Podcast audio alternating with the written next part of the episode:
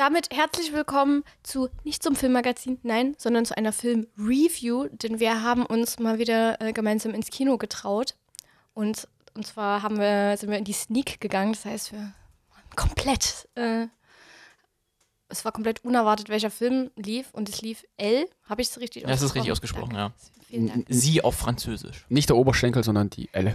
Genau. Äh, übrigens, Martin ist heute unser französisch Experte. Richtig, richtig, richtig. Äh, quelque chose, une mélange explosive, je m'appelle. Genau. Ui. Gut, dann haben wir das auch abgeklärt. Das heißt, wir sitzen heute zu dritt zusammen, also einmal Martin äh, und Ilja Servus. und äh, ich, also Anne, falls ihr das nicht eh schon gehört habt. Und wir äh, wollen jetzt ein bisschen über den Film sprechen, würde ich sagen. Ähm, und zuerst wäre mal ganz wichtig, worum geht es denn Was überhaupt? ist denn überhaupt dieses L? Genau. Es geht nämlich um Michelle. Aha. Die wird gleich am Anfang des Films vergewaltigt. Und äh, es geht dann im, weiteren Verlauf des Films quasi darum, wie sie mit dieser Vergewaltigung umgeht, weil sie nicht zur Polizei geht, weil sie da etwas des, den Vertrauen verloren hat in den Polizeiapparat, weil sie eine düstere Vergangenheit hat, die auch noch eine Rolle spielt im Film. Genau, also nebenbei guckt man so ein bisschen in ihren Alltag mit rein Ah. und erfährt eben. Und sie sucht halt ihren Überleben. Vergewaltiger und, und dann geht es halt darum, was dann passiert und wie sie damit umgeht. Ja, und da entspinnt sich quasi ein ja, Täter-Opfer, Ein Thriller. ein, ein Ein Thriller. Thriller. Das Pressematerialien äh, Sammelsurium bezeichnet das Ganze als Rape Revenge Thriller. Äh, weiß nicht, ob es wirklich die Gattung gibt, aber ich fand das Jetzt sehr gibt's auf jeden spannend. Fall. Und man kann so sagen, dass die Grenzen zwischen Täter und Opfer, Vergewaltiger und ja, die Ver Vergewaltigte. Wer die hat Grenzen, denn da wen die vergewaltigt? Grenzen eigentlich? etwas verschwimmen und ja, das ist alles sehr merkwürdig und ja, einzigartig, wollte man sagen.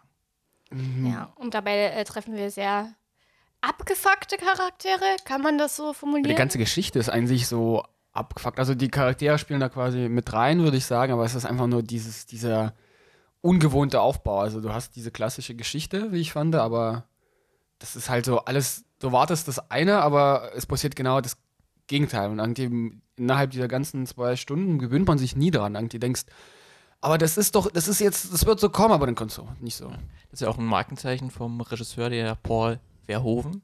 Niederländer, ja. Auch Niederländer. Der macht ja häufiger hat auch Basic Instinct gemacht, was in eine gewisse ähnliche Richtung geht, weil es auch so mit dem Thema Sex viel äh, äh, rumspielt. Und das- Robocop hat er auch gemacht, da ist auch sehr viel Sex. Also er, er liebt es, glaube ich, so mit Erwartungen herumzuspielen und den Zuschauer immer vor den Kopf zu stoßen, weil halt Figuren oder die Geschichte halt irgendwie anders verläuft als eigentlich gewöhnlich.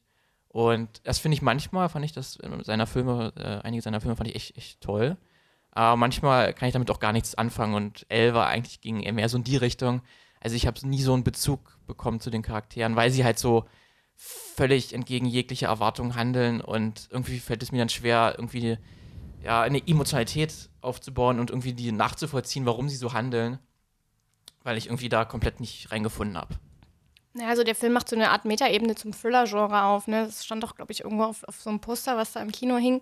Ähm, das praktisch so die Konvention ähm, vom Thriller nimmt. Zum einen die, die halt benutzt und bestätigt und zum anderen aber auch teilweise genau dagegen geht. Ich finde immer so diese, also am, äh, am meisten hat sich bei mir diese Szene eingebrannt, wo sie dann äh, mit dem Vergewaltiger sozusagen in den Keller geht.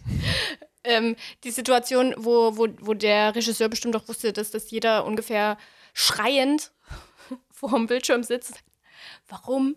Nein, nein, nein, man geht nicht in den Keller. Das ist so wie beim Horrorfilm, ne? wenn, der, wenn der Mann mit der Axt kommt und äh, die, der schreiende Teenager die Treppen, na, Treppen hochrennt oder irgend so Oder gesagt Dummes komm, wir, wir äh, teilen uns auf. Ähm, was, was ich tatsächlich Immer ganz gute Idee, faszinierend, immer eine super Idee, ja. Wir machen das alleine. Was ich tatsächlich ganz äh, faszinierend finde. Und damit verbunden, dass im Kino auch eine sehr extreme Reaktion bei den Zuschauern aus, ausgelöst hat. Also es war ein sehr, das war ein sehr gemeinschaftliches äh, Guckerlebnis. Ja, und so Fassungslosigkeit immer wieder. Das wurde, glaube ich, ziemlich oft facepalmiert. So. Ja, ja. Also es ist so, äh, warum? Warum machst du das? War, glaube Warum ich, immer so die innere Frage. Also es ist Ja, also man hatte voll das Bonding im Kinosaal. Das fand ich halt ganz interessant, weil wirklich, man hat das echt mitgekriegt, so wie hinter einem dann alles so, "Ah, nein.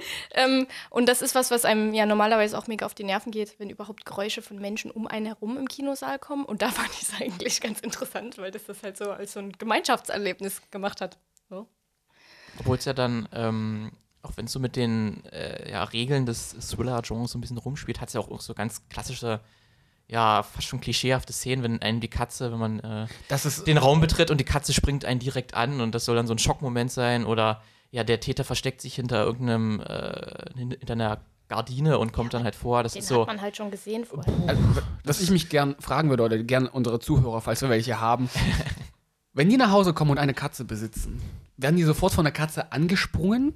Wenn ja, dann schreibt uns bitte oder irgendwie lasst uns mal zukommen, weil ich habe noch nie eine Katze erlebt, die den Besitzer so anspringt. Es ist halt so, der Film zieht sich auch durch, was, was ich halt bemängeln würde, es ist halt immer wieder solche Punkte, die einfach unrealistisch sind oder du denkst eigentlich, die sind eigentlich fehl am Platz. Zum Beispiel diese, die, die Michelle, die Hauptdarstellerin, auch ähm, die, die Hauptdarstellerin, die ist ja äh, für den besten Oscar, also als beste Hauptdarstellerin nominiert zum Beispiel. schon, Für ja. den besten Oscar ist sie nominiert. der beste Oscar. der Welt. It's great, it's huge, yes. ähm, Wrong. it's wrong. Alternative Fakten, das sind wir wieder. Ähm, ja, also sind die ist zum Beispiel irgendwie Managerin eines Spieleentwicklerfirma zum Beispiel. Denkst, okay, das ist schon interessant, dann wird das aber so lapidar und irgendwie dargestellt, als ob das einfach überhaupt nicht dazugehört. Und da sind immer wieder solche Punkte, wie auch zum Beispiel ihre Vergangenheit. Fand ich irgendwie von der Geschichte, okay, es hat irgendwie eine Tiefe gegeben, aber äh, rückschlüssig zu sagen, dass das irgendwie eine, von Bedeutung für diese Rahmenhandlung war, null. Das hat mich immer wieder gestört. Also an sich ist es cool, dass es halt immer wieder so mit diesen äh, Anschauungen spielt. Aber irgendwie denkst du, okay, den Film hättest du wahrscheinlich einmal eine halbe Stunde mal abhacken können und es hätte besser funktioniert. Na, ich glaube aber schon, dass ihre Vergangenheit und auch so das Berufliche rundherum mh, ihren Charakter ja auch ein bisschen bildet und, und dann wahrscheinlich so auf diesen Umgang mit dieser Vergewaltigung halt Einfluss darauf hat. Ne? Dass sie, weiß ich nicht, dass sie äh, psychisch ja schon wahrscheinlich einige Störungen weg hat ähm, durch die Vergangenheit und zum anderen auch ähm, vielleicht so von, von dieser Rollenthematik her, ne? weil sie auch äh, im Berufsleben eine Chefposition hat, ähm, da durchgreifen muss und dann, keine Ahnung, in der Position sich zu einer gewissen Art als Opferrolle dann wiederfindet, was ja das komplette Gegenteil ist. Also das war so ein bisschen mein Eindruck, dass sich das dann Obwohl irgendwie auch jeder Charakter irgendwie so seine Macken hat. Also hat wahrscheinlich jeder in der Vergangenheit sowas äh, erlebt in dem, in dem Film. ja Äh, weil irgendwie auch jeder will mit ihr irgendwie Sex haben, hat man, hat den Eindruck. Und alles, Das alle sehr Kon sexbelastet. ja. Konflikte entstehen aus, aus Sex oder werden gelöst durch, durch Sex. Äh, Nee, also nee. Freud hätte Ja, die Freude. Freud, oh, hätte, Freud hätte richtig hätte Freude an diesem Film Sex gehabt. da wahrscheinlich. Ja, also die, äh, die Charaktere aus dem Film können sich wahrscheinlich alle äh, mal kurz auf die Couch legen Ja. und äh, ihr Leid teilen. Also das ist sowieso was, was man festgestellt hat, dass alle Charaktere enormst Untervögelt sind. Einfach. Auch untervögelt, ja. ähm, auch so kann man es bezeichnen. Aber ja, dass alle irgendwie mega gestört und komisch sind. Mhm. Und das ist dann wirklich, ist, glaube ich, dann schwierig zu sagen, ob einem der Film gefällt, weil ob man damit, ob man da einen Zugang findet, halt, ob es einen zu sehr abstößt oder man einfach nicht versteht, was da wirklich vor sich geht und man irgendwie in die Charaktere nicht reinblicken kann, ist natürlich gewollt. Aber das kann sicherlich auch manche Zuschauer dann total ja, eine Abneigung auslösen. Also ich Ja. muss sagen, dass ich vom, also von dem, was ich erwartet hätte, weil ich den Trailer vorher schon mal gesehen habe und da dachte, ach, ich fand es besser, als der Trailer Das suggeriert hat, Trailer- auf jeden Fall. Weil ich würde gerne ganz kurz noch einhaken, dass der Trailer echt so, glaube ich, nur die erste Viertelstunde verrät. Also was da, also an Szenen ist, ich fand das sehr überraschend für einen Trailer. Dachte, okay, die Szene hast du schon im Trailer gesehen, hast du gesehen.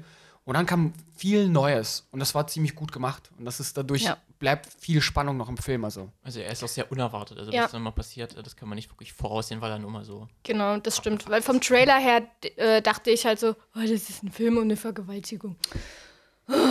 Arme, hilflose Frau steht in ihrem Haus, wird vergewaltigt und keine Ahnung und gibt sich halt völlig in dieser Opferrolle. So, das ist das, was ich von dem Film erwartet hat und das hat sich ja gänzlich dem komplett widersprochen. Und in der Hinsicht fand ich es echt ganz interessant. Also, ähm, ich weiß nicht, wie eure Meinung so zum Film ist. Ich fand, also ich war positiv überrascht. Ich würde jetzt nicht sagen, dass es der beste Film aller Zeiten war, aber ich fand ihn nicht schlecht. Also ich fand ihn eigentlich relativ gut. Gehört zumindest so, also aus meiner Sicht so relativ einen spannenden Ansatz, der da verfolgt wurde. Vielleicht, ich würde zumindest sagen, irgendwie das bessere Fifty Shades of Grey, Ja, weil man da Fall. wirklich mal auch eine Brustwarze sieht. Und äh, es ist halt also Sexualität, die wahrscheinlich wirklich dem ehren Alltag entspricht, etwas, was, was derbe und verrucht irgendwie teilweise sein ist soll. halt was nicht so passiert. prüde wie Fifty Shades of Grey. Genau, deswegen. also Ja, ist halt europäisch, grad ne? Ja. irgendwo in der Stadt steht und sieht, hm, gehe ich jetzt zu L oder gehe ich zu Fifty Shades of Grey, dann würde ich lieber L empfehlen. Weil da hat man auch noch mal ein bisschen was fürs Gehirn und nicht nur für feuchte Körperteile. Ja, aber nichts für, für schwache Nerven, würde ich Körperteile? sagen. muss auf jeden so, Fall also, halt äh, offen sein für Experimente, für filmische Experimente. Und dass man das, Weil wir gerade bei Fifty Shades of Grey sind. äh, weil das halt schon so ein, so ein Film ist, der, der, der kommt nicht alle, alle paar Monate in, in die Kinos so. Ja, ne. Ähm, ist ja von Paul Verhoeven, hat man ja schon gesagt. Und der hat Genau. ja seit 15 Jahren, glaube ich, nichts mehr gemacht in weiß gar nicht, was, Hinsicht. was war sein letzter Film? Das ist schon ewig her, dann wirklich. Eis am Stiel. Eis am, hat der Eis am Stiel? Nee, der hat nicht Eis am Stiel gemacht. bitte was? ähm, allein deswegen, aber auch Fans wahrscheinlich von seinen Filmen, die wirklich alle, die, die mögen, die werden da wahrscheinlich auch sehr, sehr viel Spaß mit haben. Filmstarts feiert den. Also 5 von 5 vergeben die Wirklich? relativ selten und hat mal die, die Kritik von denen nachgelesen. Sehr. ja, generell ist der, glaube ich, relativ gut und in der Kritik angekommen, wie ich das so mitgekriegt habe. Also, Ein Ja, aber so diese Kritikermeinung ist immer Ja, schwierig. ich glaube, Ja, bei den Zuschauern würde das noch ein bisschen anders aussehen, weil er halt immer so, so merkwürdig ist. es ist Äh, halt doch eher so eine Art Arthouse-Film, ne? ja, also ist der Massen. Art, Arthouse-mäßig. Kassenschlager wird es nicht. Gut, also das ist unsere Empfehlung statt Fifty, äh, Fifty Shades of, of Grey. Schwere, schwere Titel. Äh, schaut euch lieber L an.